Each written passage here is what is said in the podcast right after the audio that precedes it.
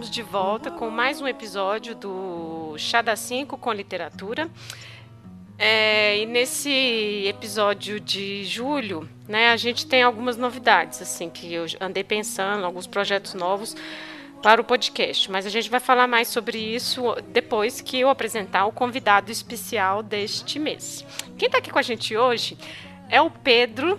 E acho que muitas pessoas não têm, não sei se muitas pessoas, mas os ouvintes aqui, eu acho que eu nunca falei sobre ele, mas é uma pessoa muito querida, é um autor, é um amigo, é um ex-aluno. Então, é, ele está aqui hoje para conversar com a gente sobre Terra Sonâmbula do Mia Couto. Inclusive, é uma sugestão dele, né? Então, Pedro, o microfone está para você. Olá a todos, alegria gigante poder conversar com vocês, com a Lívia, que é uma amiga, foi minha professora de francês e uma pessoa muito, muito, muito, muito especial. É, eu sou Pedro Muriel, sou formado em Relações Internacionais, sou escritor, palestrante, agora fiz um espetáculo até dançarino virei. É. Verdade. Muita, muita coisa aí. É. É, então, quando eu anunciei um novo projeto, que vão ser episódios menores dentro do podcast mesmo, do Chá da Sim com Literatura, mas em que eu vou estar entrevistando autores, né? Então, o Pedro, ele é quem vai iniciar esse projeto comigo, né?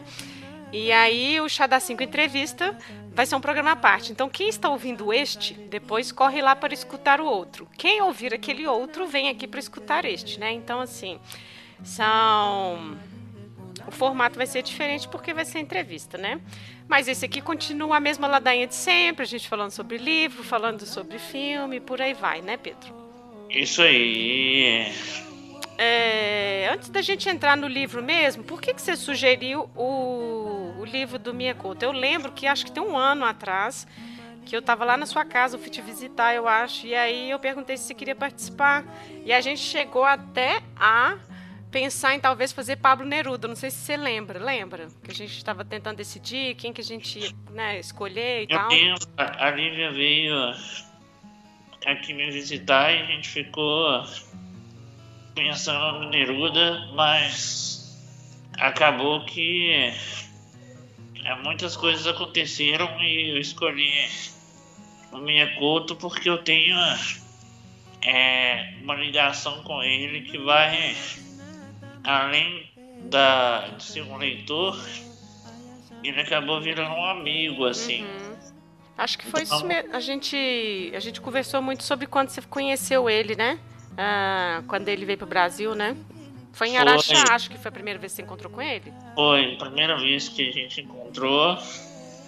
Foi no Freire Araxá, a gente ficou no quarto, assim, do lado uhum. e acabou que ele me conheceu. Depois ele foi ao quarto me, me dar um presente. Ah, que massa. E o rapaz que me ajuda falou, não, ele tá descansando, mas era um Miyakoto. aí, aí falaram com ele, não. Aí o, o rapaz que me ajuda falou, é. Não, era um cara do olho azul com um sotaque muito diferente. Ai. E era tipo o Miyakoto. Aí no dia seguinte, ele me chamou pra fazer uma caminhada e a gente ficou caminhando, é, conversando assim uma hora mais ou menos. E depois a gente encontrou outra vez em BH. Então ele é um cara assim que além de ser um escritor incrível, é uma pessoa incrível. E o Terra Sonâmbula é um livro, eu acho que de formação para mim. Uhum. Então vamos lá. É, vamos passar então para o livro? Vamos.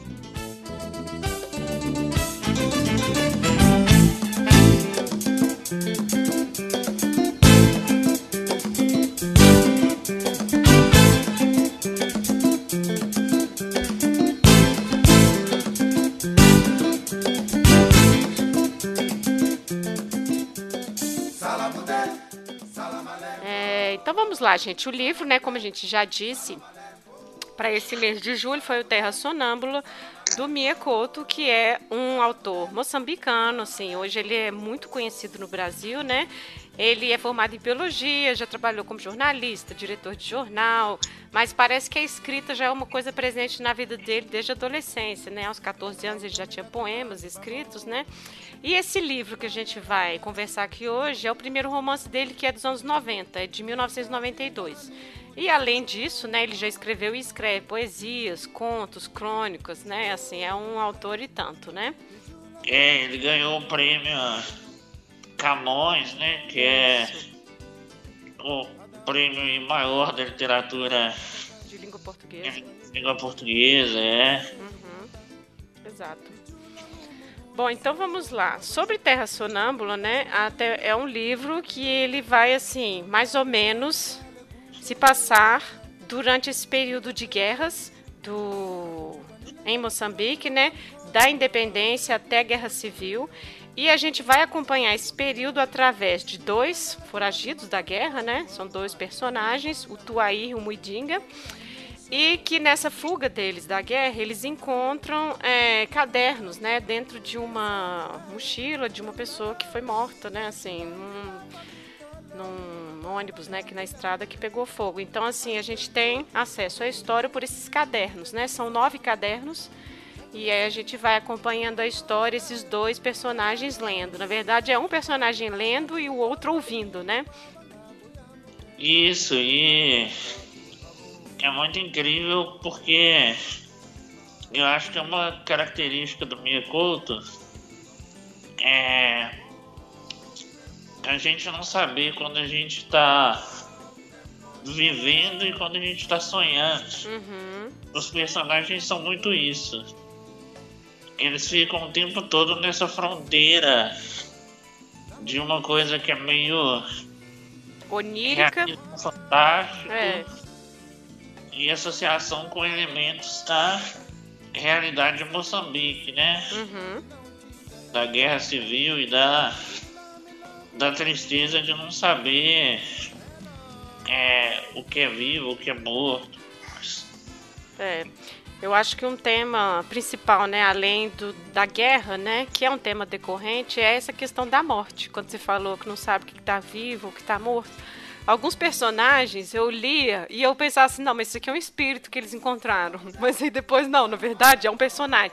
Porque fica isso, assim, essa fronteira não está clara justamente por causa do estado de guerra. Né, assim, são pessoas que já perderam as esperanças ou elas estão buscando, né? O sonho é isso, né? Assim, essa terra sonâmbula. Inclusive, a gente pode até falar do título, né? Que é muito interessante essa o título, porque é uma lenda, né? Do é uma lenda, enfim, um dito, né? De que enquanto as pessoas estavam dormindo, a terra, ela sonâmbula, por isso, né? Ela ficava de pé procurando os sonhos, fabricando os sonhos. E quando se acordava, né, havia uma nova paisagem. Né? E aí as pessoas tinham então certeza dos sonhos. Isso é muito bonito, porque eu acho que é uma coisa que vai atravessar o livro todo. Assim, a paisagem que os dois personagens vão atravessando muda também de acordo com a leitura dos cadernos, né? Assim, quando eles estão falando do mar, aparece água na história, aparece água no caminho deles. Quando eles estão falando de guerra, eles aparecem eles é, se escondem né, de outros personagens que aparecem para matar, perseguir e tudo. Então eu acho que é um pouco isso também. E uma mistura muito grande é, na narrativa da, das várias influências que adentraram Moçambique, desde a, uhum. dos portugueses, nos nomes, é, a mistura dos dialetos. Isso a questão também do, da, do, do, dos indianos em Moçambique. Isso.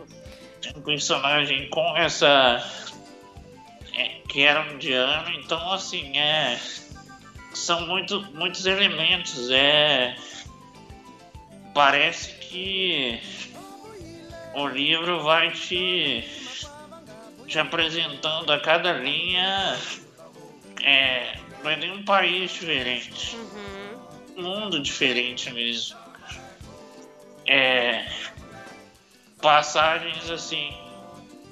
é, do livro que realmente você não consegue é, identificar o que a gente falou dessa fronteira entre vivos e mortos, igual a Farida, que é. Exatamente. Ela é a personagem que eu achei que era espírito. A primeira vez que ele encontra Isso, ela. É. Eu acabei o livro sem saber se ela. Hum, uhum. o, o, o, que ela é, assim. Uhum. Porque, assim, é, do jeito que ela aparece, né, assim, como aparição mesmo, como um fantasma no barco afundado, e aí, olha, eu preciso contar minha história, é a única coisa que eu posso fazer, né? E aí isso é uma coisa que é muito bonita também. Essas pessoas já não têm mais nada, elas estão se desligando de uma cultura ancestral, dos antepassados, e no futuro não tem nada, assim, não tem nem esperança, porque a guerra está ainda acontecendo, né, assim, já não é, que são vários momentos, né? É até quando o personagem indiano ele fala é, que não gosta de pretos, não gosta de brancos, que ele gosta de gente sem raça. É, isso mesmo. Eu gosto quando... de homens que não têm raça. É por isso que eu gosto de si, Kinzu. É. Quando ele fala isso, me parece assim, que é porque na, na, no contexto de Moçambique, com toda incerteza acerca de tudo, uhum. é, Serona tinha mais é, a possibilidade de falar de que grupo você pertencia, de onde você vinha e para onde você ia. Uhum. É tudo muito incerto, assim, a, a história vai ligando os personagens de maneira muito interessante, porque todo mundo de alguma maneira estava afetado pela guerra. Uhum. A guerra, ora chegava é, por meio de um relato e ora ela chegava com a brutalidade de uma guerra mesmo, quando é, eles entraram lá na casa do Kinzu e mataram a família dele. Uhum. Oh, então são. É muito interessante, é uma narrativa muito rica. Você tem que ficar prestando atenção o tempo todo para você não, não se perder. Nisso eu acho que a obra tem uma influência muito grande de, de solidão. Ah, sim. Uhum. É, até o nome que o ônibus chamava Matibombo. Isso. Macondo. Macondo, é. é. É isso mesmo.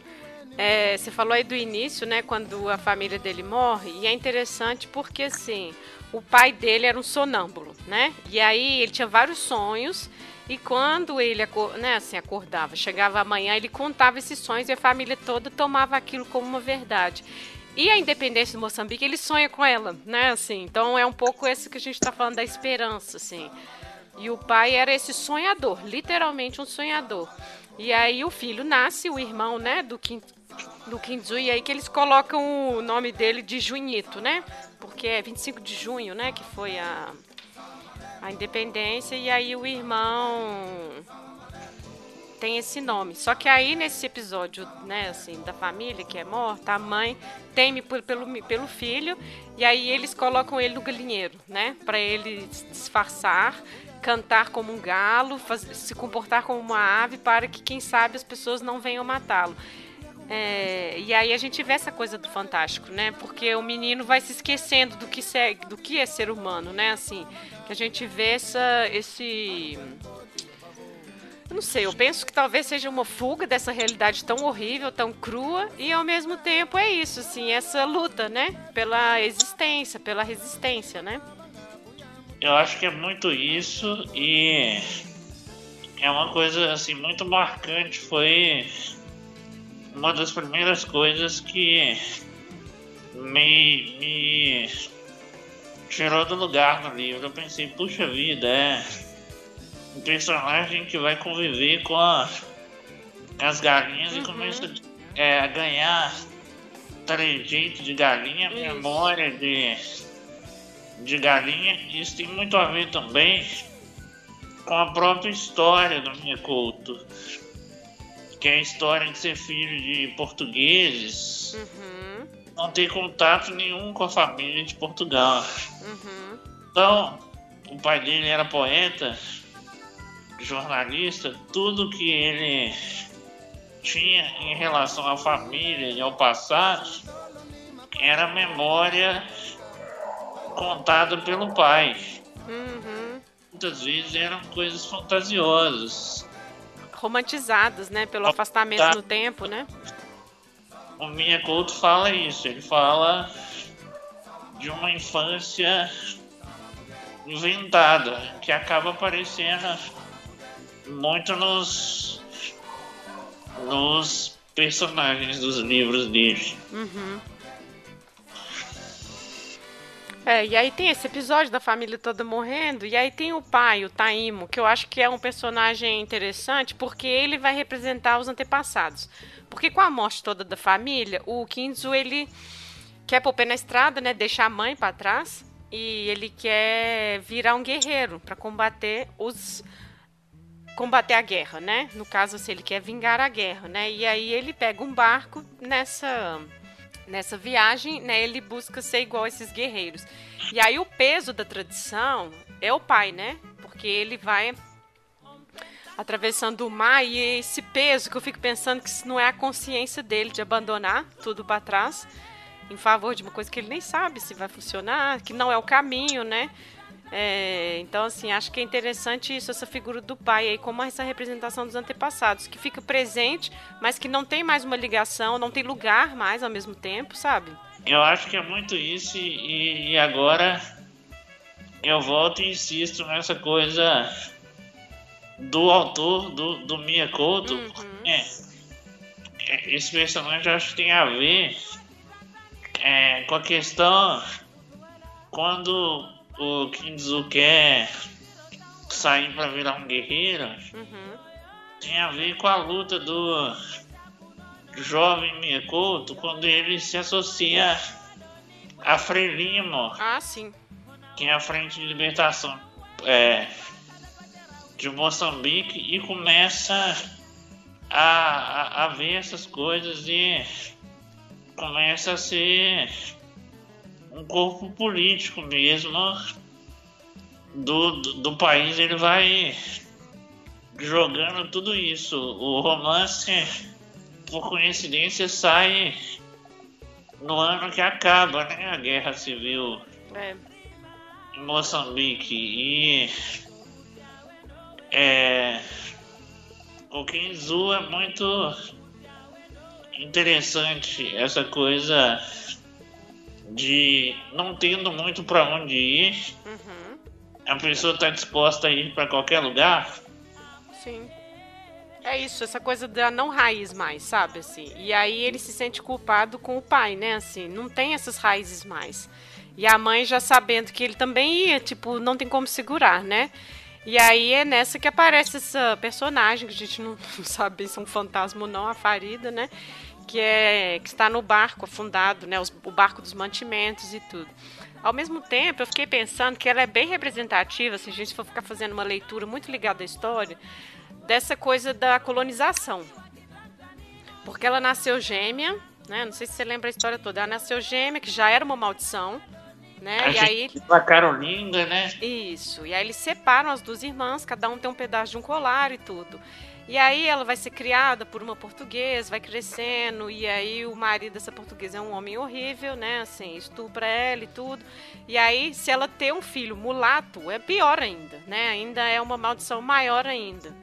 Né? Então, assim, ela acho que é um pouco esse retrato, assim, dessa coisa racial, dessa coisa do colonizador, dessa opressão, sabe? E aí a gente vê bem isso, ela larga o filho na missão, né? Assim, ela abandona o filho, não vai criar o filho, né?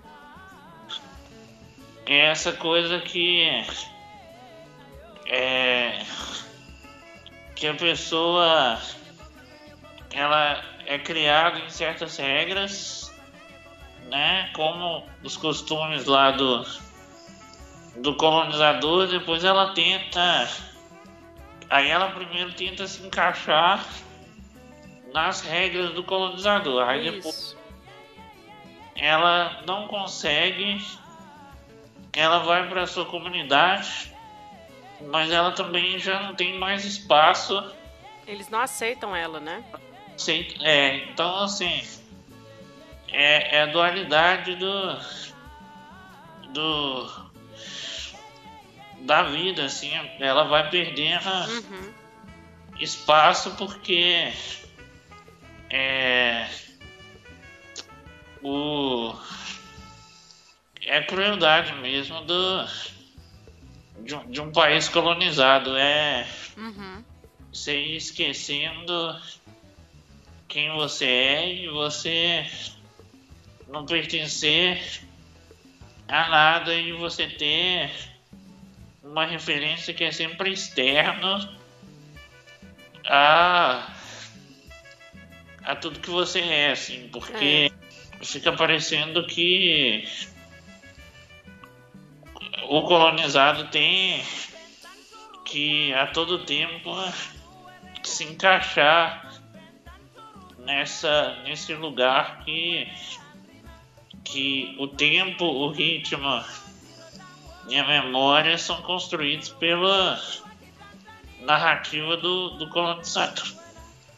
É, eu acho que é bem isso mesmo, porque é parte do projeto de colonização, né? Desse apagamento, né? Assim, existe uma capa de, de, de permissividade, de, permane de permitir que eles continuem os cultos e tudo, mas na verdade não, né? Assim, é a morte dessa tradição e é isso, né? Esse povo que fica no meio do caminho, né?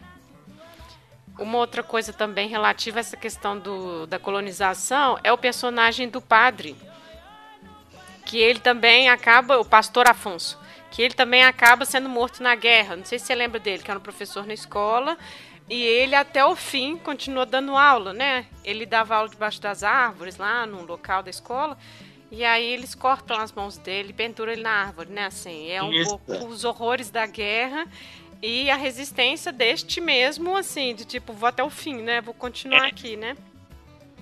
É aquela coisa que é, desse personagem que é muito interessante, que é a questão de dar aula, porque era tudo que ele sabia fazer. Sim. E Era, era a tudo única resistência que ele podia oferecer, né? né? E é meio que que com tudo, com a guerra, com a, a incerteza do que vai ser, Uhum. a educação ainda é ainda é a ponte aqui que vai me levam as mãos, mas não me levam os sonhos. Uhum. Um pouco isso. É. E, e também uma. Não sei se faz sentido, mas eu fiquei pensando se cortar as mãos, se ele não quis fazer uma referência a- aos ladrões. Não, mas acho que não tem nada a ver. Você fala por causa do, do de coloni ele sendo colonizador, representante Isso. do colonizador também, é. É, pode ser também.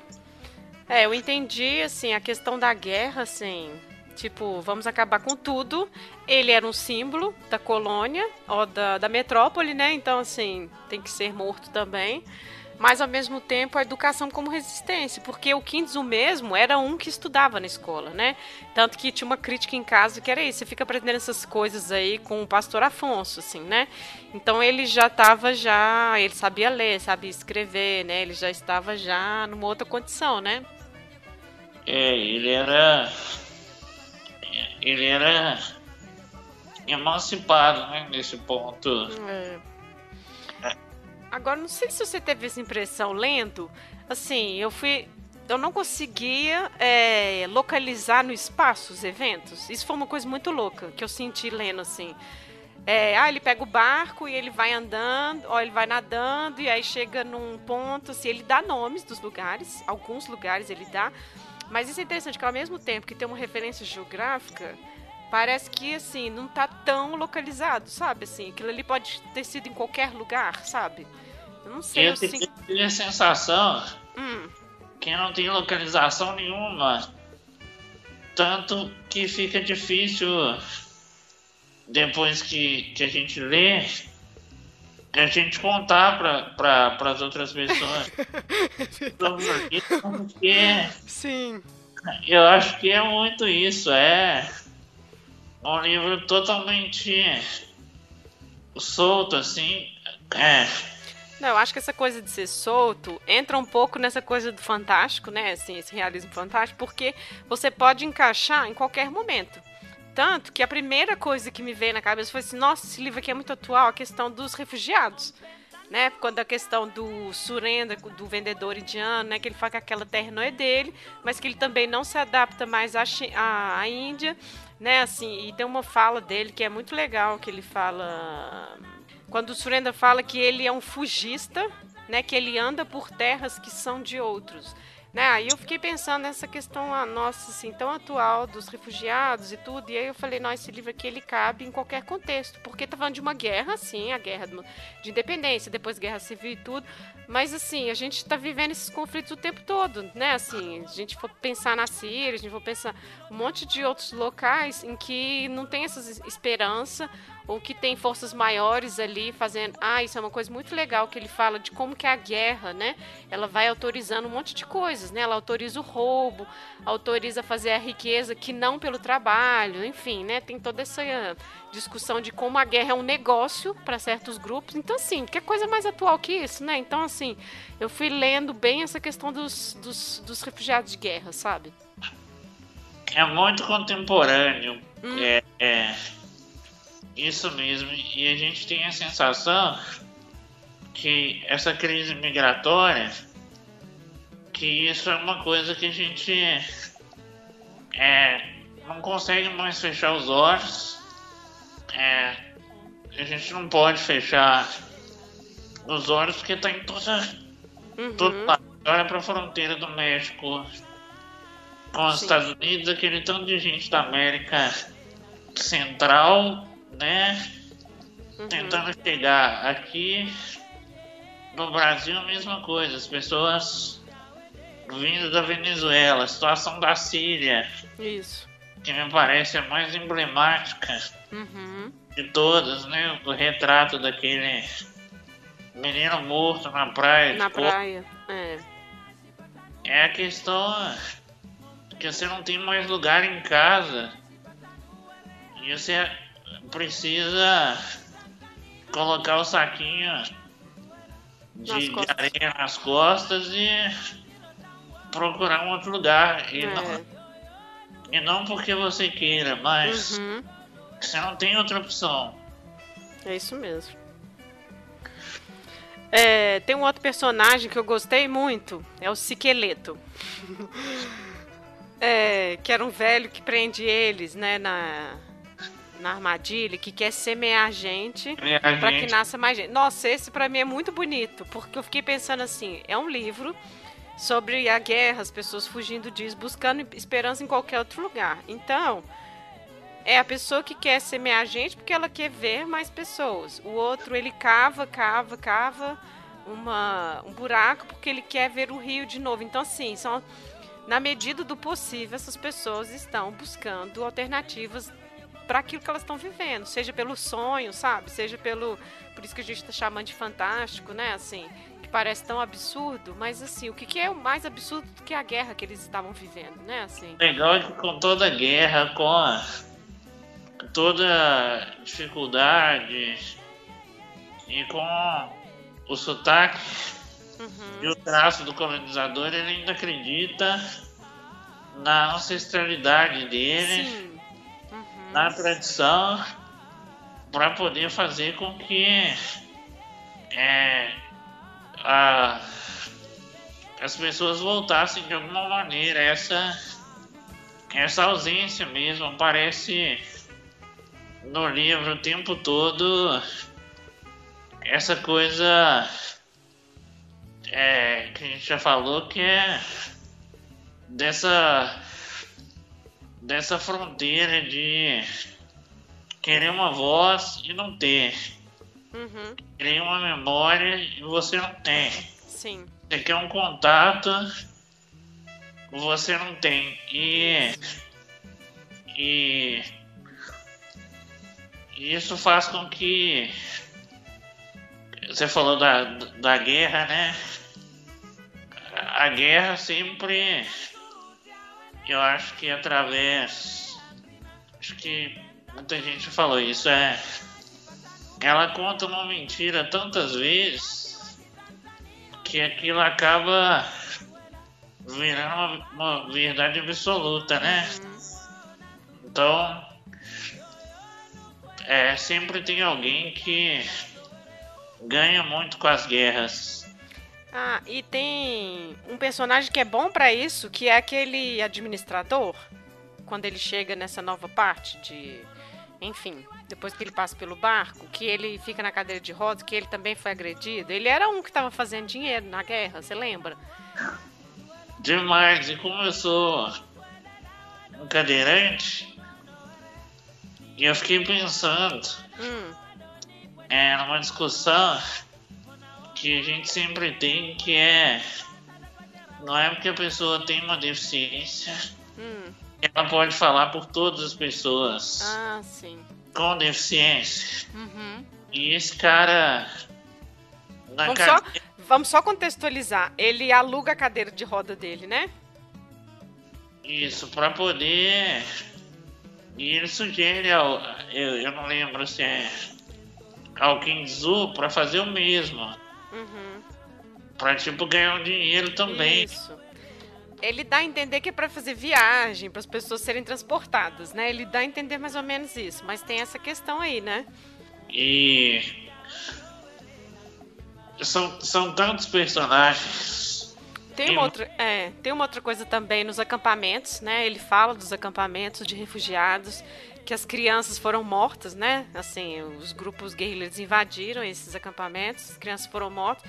E foi numa dessas que o personagem, o Tuair, encontra o Muidinga, né? Que ele estava para ser enterrado. E aí, gente, esse aqui tá vivo, né? Não vamos deixar ele morrer, né? É, Mas tem outra coisa também, os mantimentos. Eu não sei se você lembra disso, que tinha um galpão com um monte de mantimento guardado de comida que não estava sendo distribuído. É, Era como se. Essa é a parte do, do convento, não? Não, é na parte que já tá mais pro final e que ele transa dentro deste galpão e aí não podia. Assim, você chegou recém num acampamento e isso dá, enfim, segundo a tradição lá, isso dava. Era mau agouro. E aí todo mundo começa a ficar preocupado. Olha, alguém fez alguma coisa errada aqui neste. neste. É, neste depósito. E aí de noite eles têm uma festa e eles distribuem a farinha. E aí as pessoas começam assim, jogar farinha pra chorar, porque assim, era comida. E essa comida tava guardada, tipo, sem distribuição. Que é uma coisa que a gente vê também, assim, as pessoas ganhando é, em cima da miséria, sabe? Em cima da pobreza, em cima das próprias ações humanitárias. Que é uma coisa que tem também no ensaio sobre a cegueira, né? Assim, essa coisa dos mantimentos Tá e água, é. Né? Então, assim, tem isso um pouco também no livro, né? É, é muito interessante essa essa narrativa que é dessa dessa coisa que não sei se a gente pode falar que é do capitalismo, que é até as lutas sociais, que são coisas muito importantes, Uhum. até as minorias acabam virando. São capitaneadas por ele? Podemos falar sim, com É. certeza. É, as- até as lutas viram camisetas. Uhum. Eu brinco que tudo tudo acaba virando produto É. pro, pro, pro mercado. O mercado é muito inteligente. Se ele vê que, por exemplo, você está lutando pelas pessoas com deficiência, Uhum. que é uma luta super importante, acaba virando também um produto, camiseta, boné, é. uma marca, alguém que. Então assim, é. São muitas coisas, né? Uhum. Sim. Eu acho que, enfim, eu acho que a grandeza do livro é isso. E a gente está aqui, sempre. A gente está aqui falando da falta de esperança, de não ter esperança, mas uma coisa que me marcou também é que a forma que essas pessoas encontravam para se sentir vivas era contar, era narrar sua história, né? A Farida mesmo é uma, né? Ela só tinha, ele fala, ela só tinha um remédio para se melhorar, era contar sua história. Porque é justamente isso, é o jeito que você tem de existir. Tipo assim, se você não contar para o outro, qual que é o seu testemunho de que você existiu um dia, sabe? Assim, nesse momento aí, aí que, tipo, o passado está acabando e a gente não sabe o que vem pela frente. Então a única coisa que essas pessoas todas se prendem é contar suas histórias, né? O Siqueleto vai contar dele, a Farida, o próprio Kinzu e os cadernos dele que vão fazer toda a história e essa mudança da paisagem, né?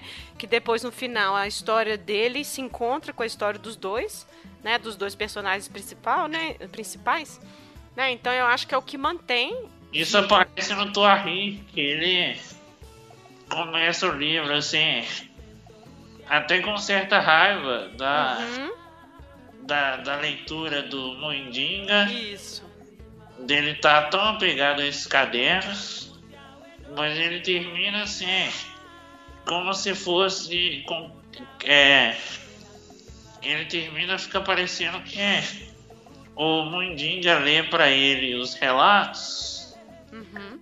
tá alongando de certa forma a vida dos dois. Isso, isso mesmo. Isso é muito legal, porque é. É, isso diz tudo sobre sobre a vida de maneira geral, que é a questão da memória fazer com que as coisas nunca acabem. É, permaneçam vivas, né?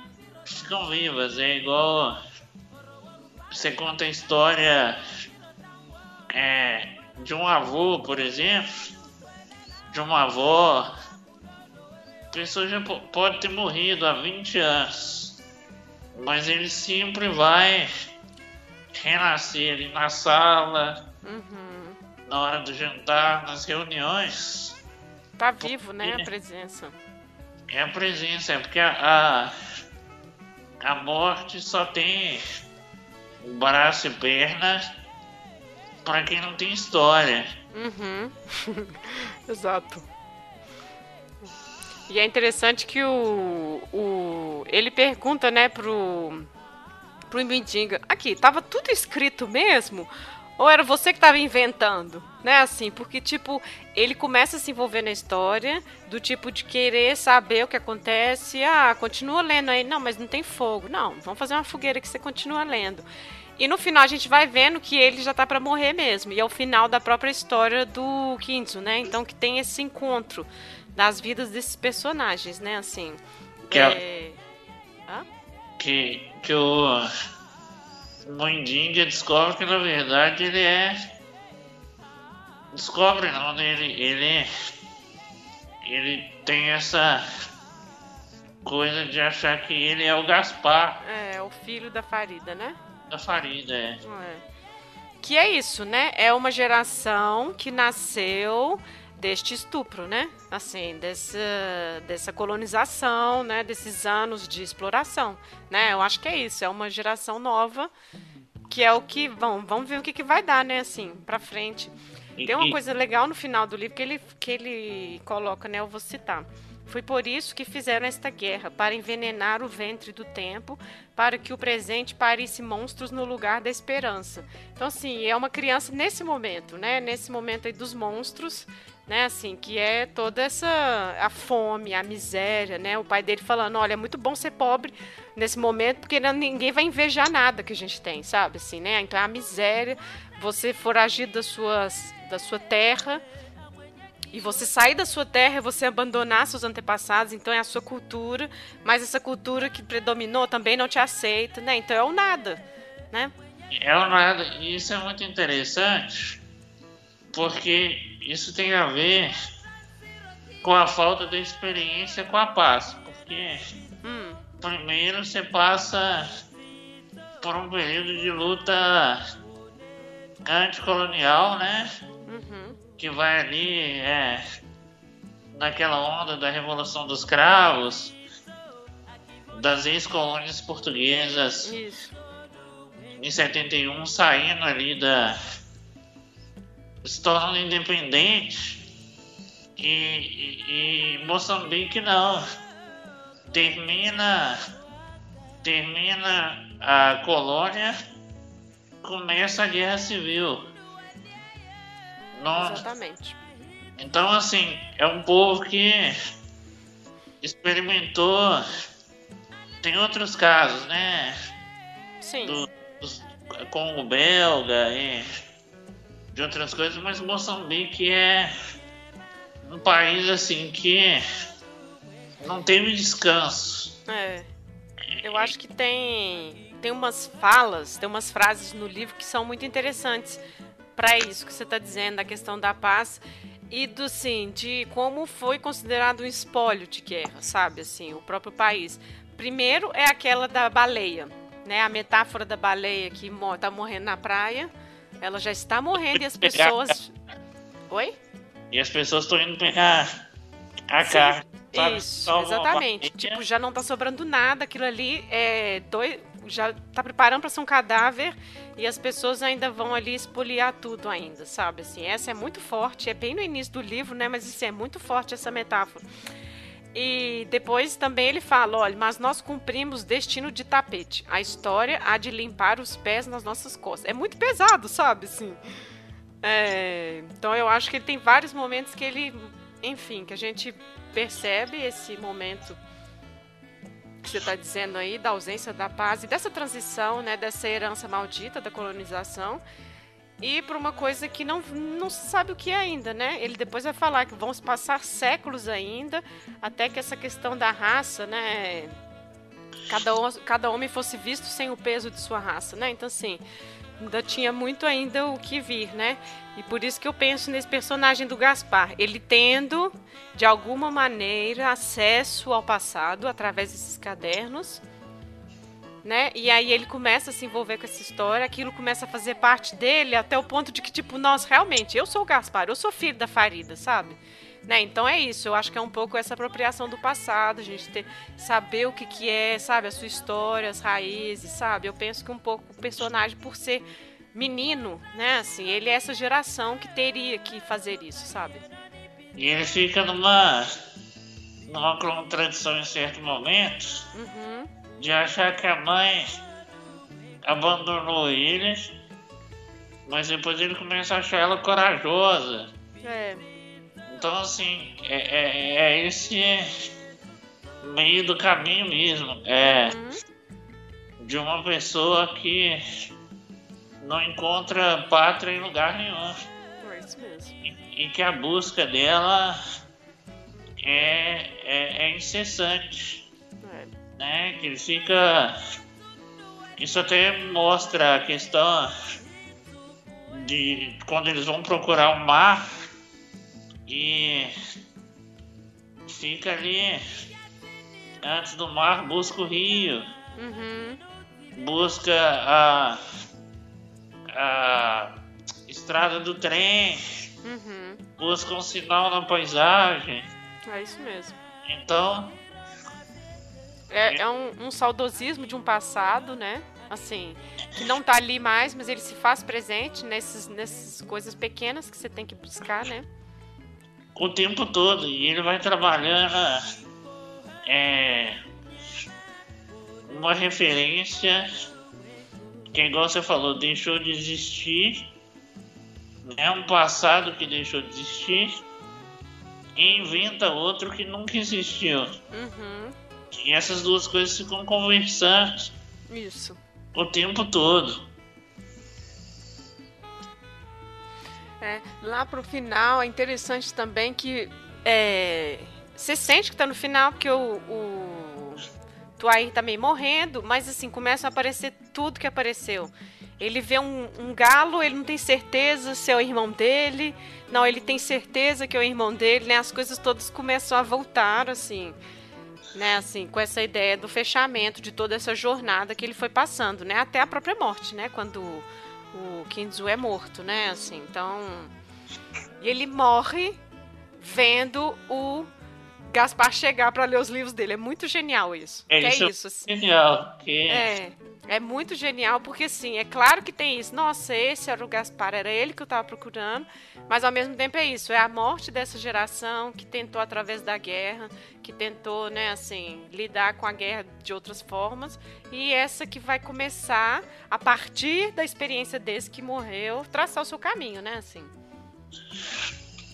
Isso essa coisa de geração é, me lembra falas do do Mia, assim, de dessa coisa de novo do sem lugar, que é a questão da brutalidade do colonizador.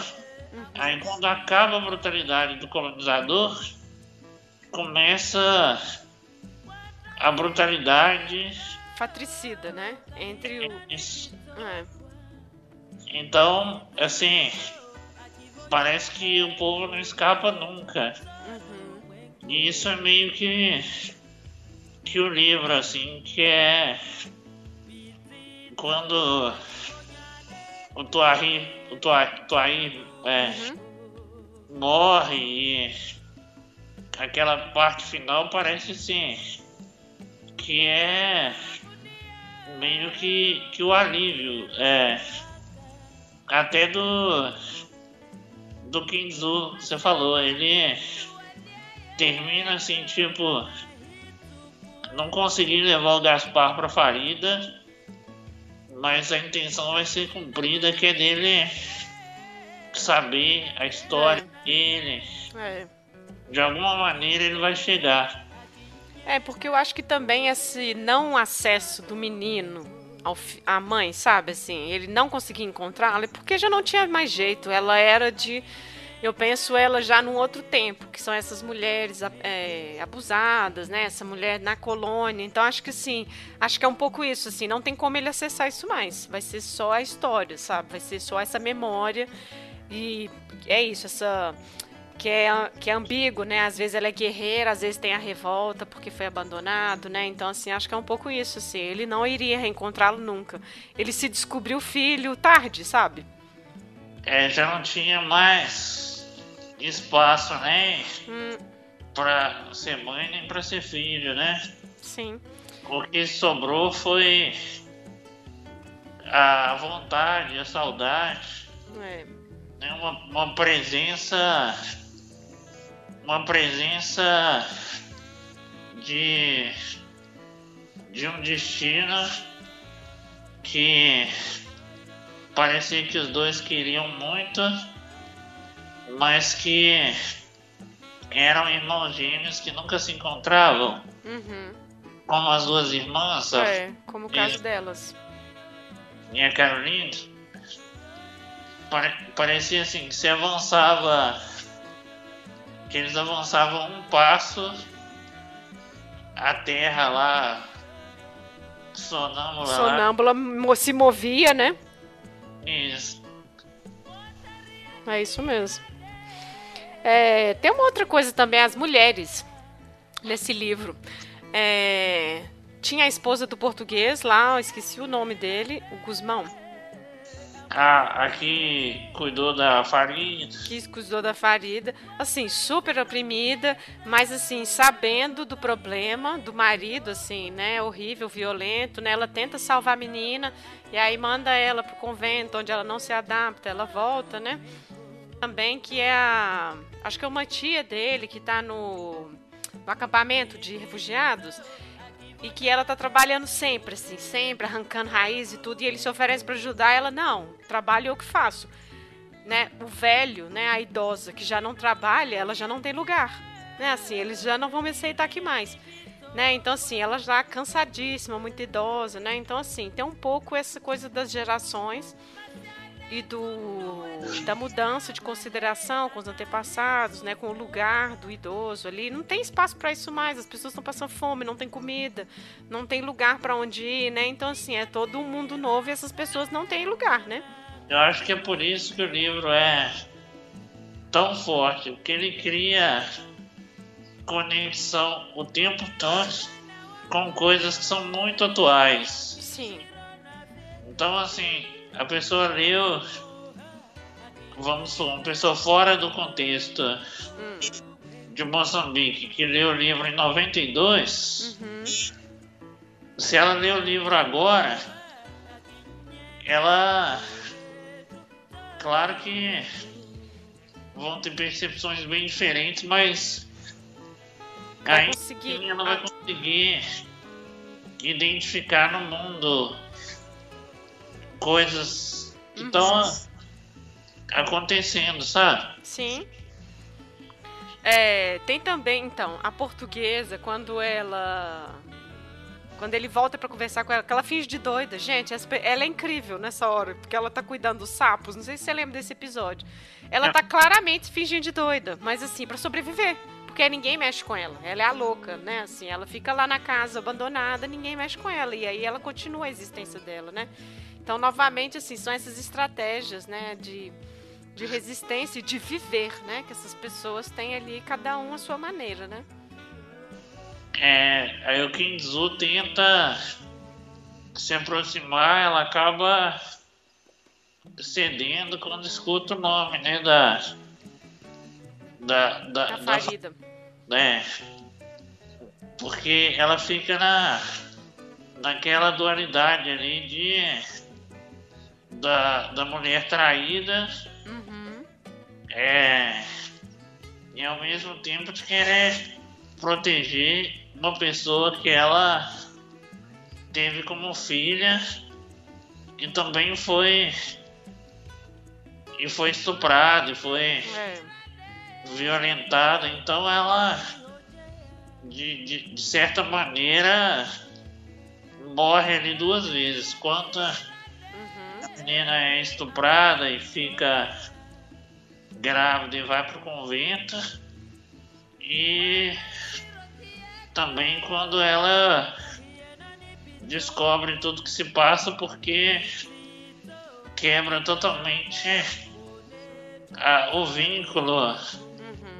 Com o marido e com a história dela. É. É uma personagem muito sofrida, assim, né? É, exatamente. Qual que é o seu veredito do livro? O meu veredito é que o Terra Sonâmbula é, é um livro que tem que ficar na cabeceira é. junto com 100 anos de solidão, junto com Irmãos Karamazov. Essa cabeceira vai precisar de espaço, hein?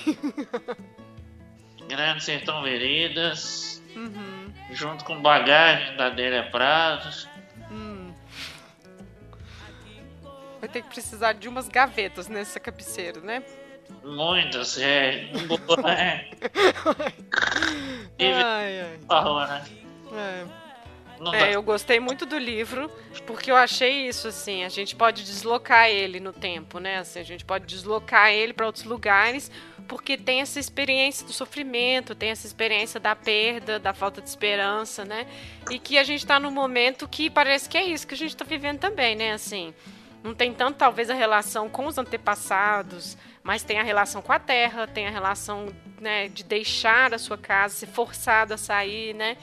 E enfim, aquela questão da esperança, né? O que, que tem para o futuro, né? Assim, as, as velhas utopias não funcionam mais, né? O que, que tem aí pela frente, né? Eu acho que é um livro muito bom nesse sentido. E eu gostei muito de ler porque eu adoro essas essas lendas, esses ditos populares, sabe assim, dessa coisa da oralidade. Nossa, eu amo. E o livro tem umas sacadas muito geniais assim. Nossa, umas coisas, enfim, a escrita, né, é muito poético, é muito bonito. Nossa. Gostei. É, o livro se encaixa é, como romance, né?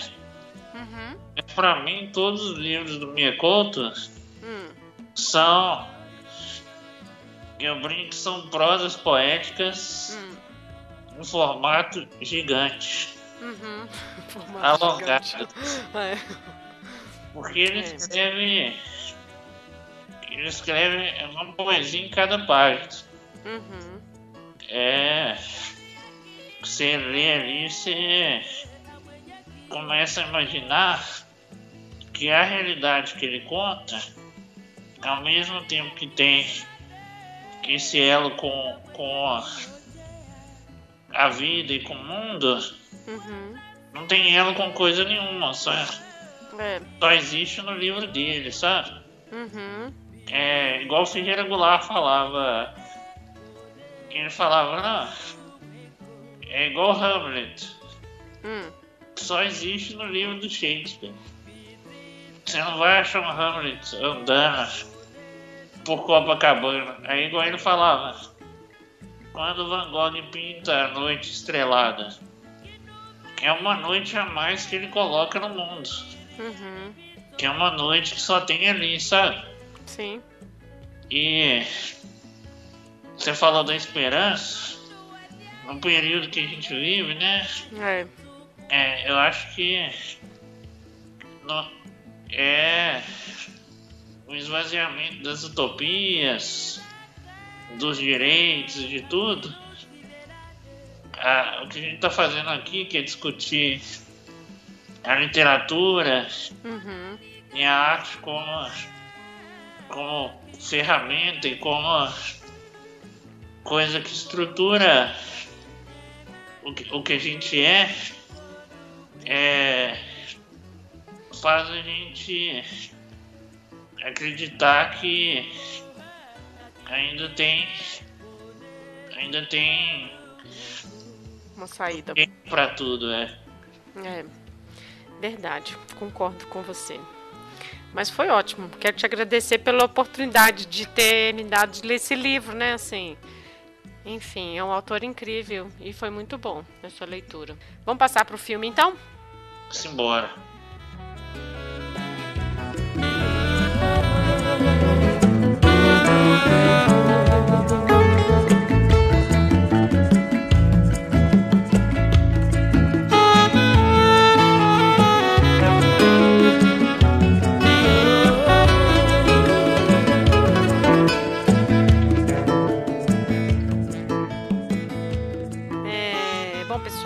Agora a gente vai passar então para a parte do podcast em que a gente vai conversar sobre a adaptação do livro para o cinema.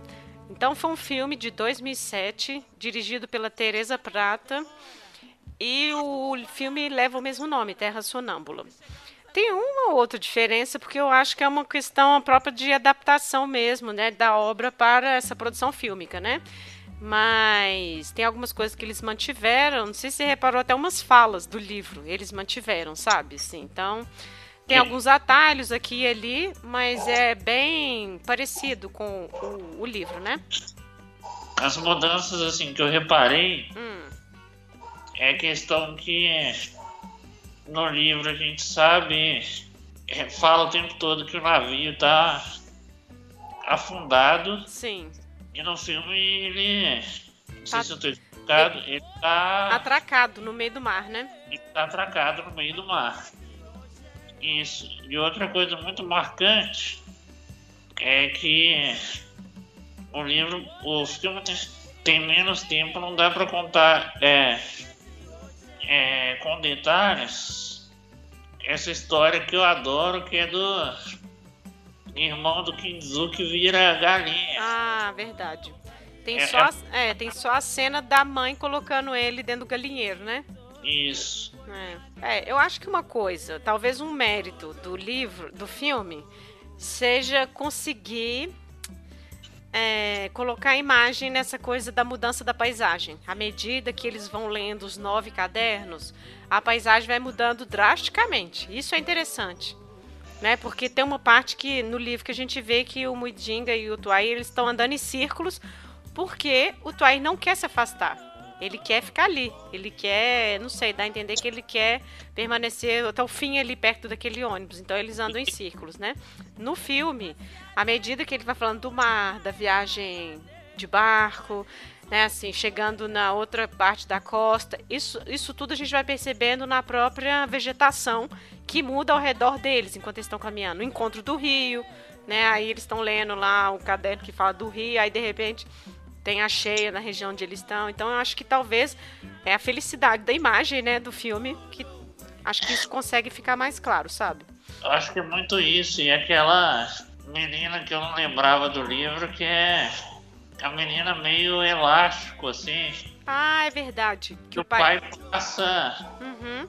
com a menina num carrinho de. meio um carrinho de mão, não sei o que é aquilo. É, ela e... tá amarrada num tambor nas costas dele. Isso, é. e ela. E a, e a, menina vai ser treinada uhum. para ser uma atração e virar um sucesso financeiro, né? É, exato. O pai quer que ela seja conhecida e é muito legal. Outra coisa que eu achei bem interessante que aparece muito no filme é a questão da carência do Tuarri uhum. conversando com a carência do Moindinga na hora que eles não sabem muito se é, eles vão se chamar de pai e filho, de, de tio. tio. É. Então fica o tempo todo essa coisa, esse relacionamento meio difícil, assim. É, uhum. Ao mesmo tempo que o menino quer saber é, de onde ele veio, o que ele é, e quer ler os cadernos, o, o outro fica meio com medo de de perder ele e hora esconde as coisas, hora conta. É. Então. Eu acho que a coisa mágica, assim, essa coisa do realismo fantástico que a gente está falando, se perde um pouco no filme. Eu acho que não consegue encontrar tanta poesia igual na, no, na leitura, sabe? Assim. Porque ali a gente tem, assim, concretamente, dois personagens fugindo da guerra, né? Assim, a gente já começa o filme os dois andando e aí mais ou menos ele conta como que encontrou ele e tudo. Então acho que isso foge um pouco, assim, a gente não consegue perceber tanto é, no filme. E uma coisa que me incomodou é quando a Farid vai contar a história dela, ela não fala abertamente que foi um estupro, sabe? Assim, não fica tão claro que isso aconteceu. Depois, com a mãe, com a mãe, com a portuguesa, que ela vai contar da violência e tudo, sabe? Então acho isso eu pensei, gente, mas por que assim, né? Não, não diz. Ela fala que ela é, é mandada embora e tudo, dando a entender que, tipo, ainda é uma desonra para ela, sabe? Assim, tipo, ela é estuprada e é a culpa dela ainda, né? Aí isso eu fiquei meio assim. E tem uma coisa muito engraçada que eu assisti no YouTube, né, gente? Esse, esse filme está disponível no YouTube. Eu também assisti no YouTube. É. A parte do rito de passagem que o Tuair masturba o, o Muidinga tem um. Tinha um comentário de um professor que passou esse filme em sala de aula. e ele aparentemente não tinha assistido o filme, né?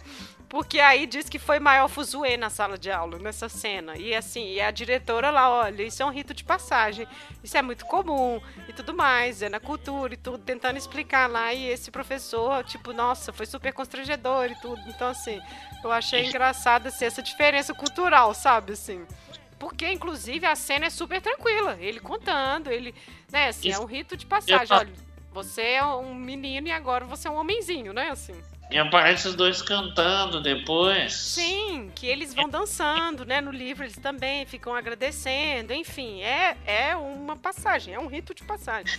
Mas eu fiquei lendo os comentários e aí foi muito engraçado. Assim, na hora eu tomei um susto ah. Mas depois eu entendi que você lembrou. era. Aí você lembrou do livro, porque tem isso no livro. Tem no livro, é. é. Mas eu, eu, eu achei assim que a cena ficou leve, sabe? Isso, sim. Não ficou uhum. nada explícito. Mostra mesmo que é uma coisa ali cultural do contexto. Isso. Dos dois ali. Exato. Não é nada abusivo, ofensivo. Uhum. É, eu acho assim, é um filme ok, mas é, se você não lê o livro, eu acho que algumas coisas não vão fazer sentido, sabe? Assim, você vai pensar assim, nossa, esse filme doidão, sabe? Assim, nossa, não sei. Eu achei bem assim, eu acho difícil adaptação dele, imagino que tenha, deve ter sido difícil, tanto que tem vários atalhos, né? Foram resolvidos de outra forma. Mas é um filme ok. Não é assim, nossa, você não tem tempo de ler o livro, veja o filme. Não vai ser a mesma coisa de forma alguma, sabe? Eu, eu assim, os primeiros 15 minutos eu pensei, ah, nossa, esse filme vai ser horrível. é, parecia que não ia, tava assim, tipo, sofrido. É, sofrido, exato. Só que depois ele vai desenvolvendo, assim, e, e eu acho que é um filme ok, assim, não é. É, é, é ok. Espetacular. E também é difícil porque você competir. Uhum. Não é competir, né? Mas você. A referência do livro é muito forte. É. É igual, se não me engano, tem o livro do Forrest Gump. Uhum. Só que assim, o filme é tão bom, no meu entendimento, né? Que você pega o livro assim e você fala, tá faltando no livro, sabe? Então assim, isso é muito difícil. Até com a, com livros que são best-sellers, assim, tipo esses códigos da Vinci. Sim. Chega o filme, você pode colocar um ator que é tipo Hanks, que é difícil ser melhor, com o Ricardo Darim, né? Argentino, vamos supor, é, uhum. que para as caras de Hollywood, é, mas não dá conta, porque é, as pessoas já estão ali apegadas no livro. Sim, é, mas é isso então. É, bom, chegando ao final deste episódio, você falou que você quer dar umas indicações, né? De livros. Diz aí. É, queria indicar é, do Mia Couto mesmo. Eu acho que ele tem livros muito, muito, muito, muito incríveis. Acho que todos são uhum. incríveis. É um, ator, é um autor assim, um escritor que tem um padrão, um brincar de qualidade muito alto. Uhum indicaria, se o Obama fosse africano, do Couto, indicaria Histórias Abençonhadas. Ah, minha irmã adora, acho que minha irmã que adora esse livro.